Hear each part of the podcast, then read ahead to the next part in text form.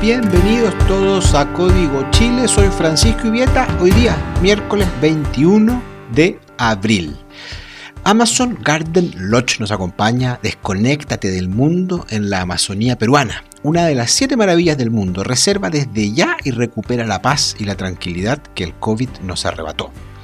Y hoy día ha sido un día muy acontecido en el país, pero de pocas noticias nuevas, sino que de las que hemos conversado hay novedades y hay más análisis que podemos hacer. Vamos a empezar, sí, en Perú. Perú está dividido, como ya lo habíamos comentado, entre un candidato de la extrema izquierda y la hija de Alberto Fujimori.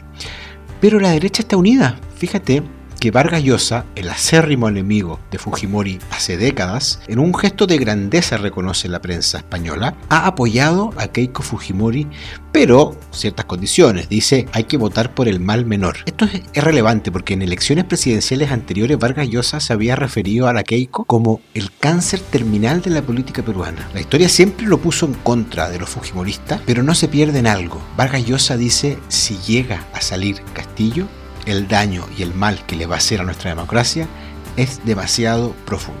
Las vueltas de la vida. Segundo tema, 10% Tribunal Constitucional y Piñera. ¿Cuál es el principal análisis que podemos hacer después de un día anunciado ya que el gobierno recurrirá al Tribunal Constitucional? Lo que podemos decir es que es lo que la izquierda quería que pasara, que el presidente acuda al Tribunal Constitucional porque así les da material para hacer un show político. ¿Y por qué digo esto? Porque Piñera desató una hemorragia de declaraciones en la izquierda a raíz de la amenaza de acusaciones constitucionales que le llovieron al presidente. Pero resulta que el Partido Socialista primero dijo que no, después dijo que sí. La democracia cristiana dice que no están los votos y que por lo tanto esto es un show.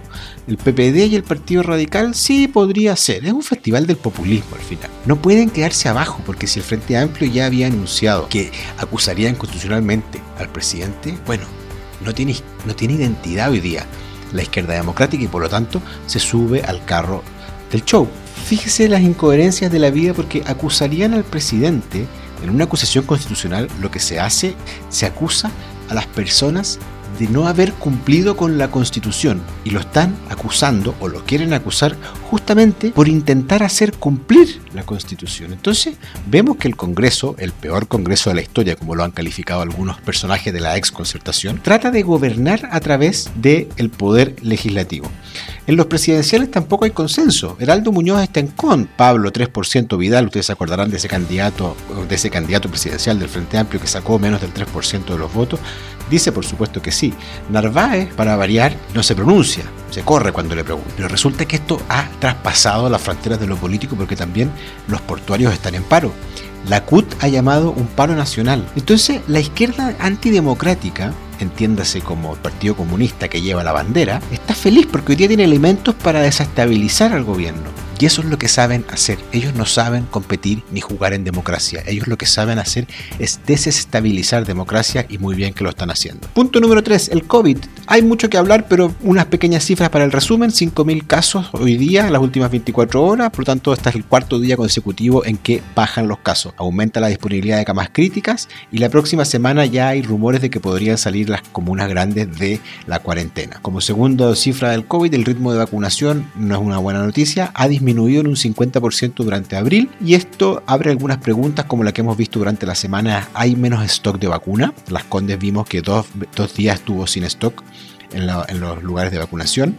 Hay voces además que se juntan ahora que están pidiendo una vacunación más masiva, por ejemplo, para las embarazadas. Y también es noticia las comunas que llevan casi tres meses en cuarentena traiguen padre las casas y que por supuesto con el daño que eso implica a los comercios y a la actividad de la gente. Cuarto punto, el teletrabajo. Hay una encuesta que le realiza Talana que habla que post pandemia el 75% de las empresas mantendrá el teletrabajo. Fíjate que también el 25% de las empresas preguntadas, fueron más de 400 empresas en Chile, el 25% dijo que había aumentado su productividad tener a la gente desde sus casas.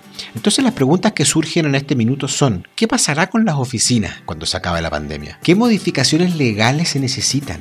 A los contratos, por ejemplo.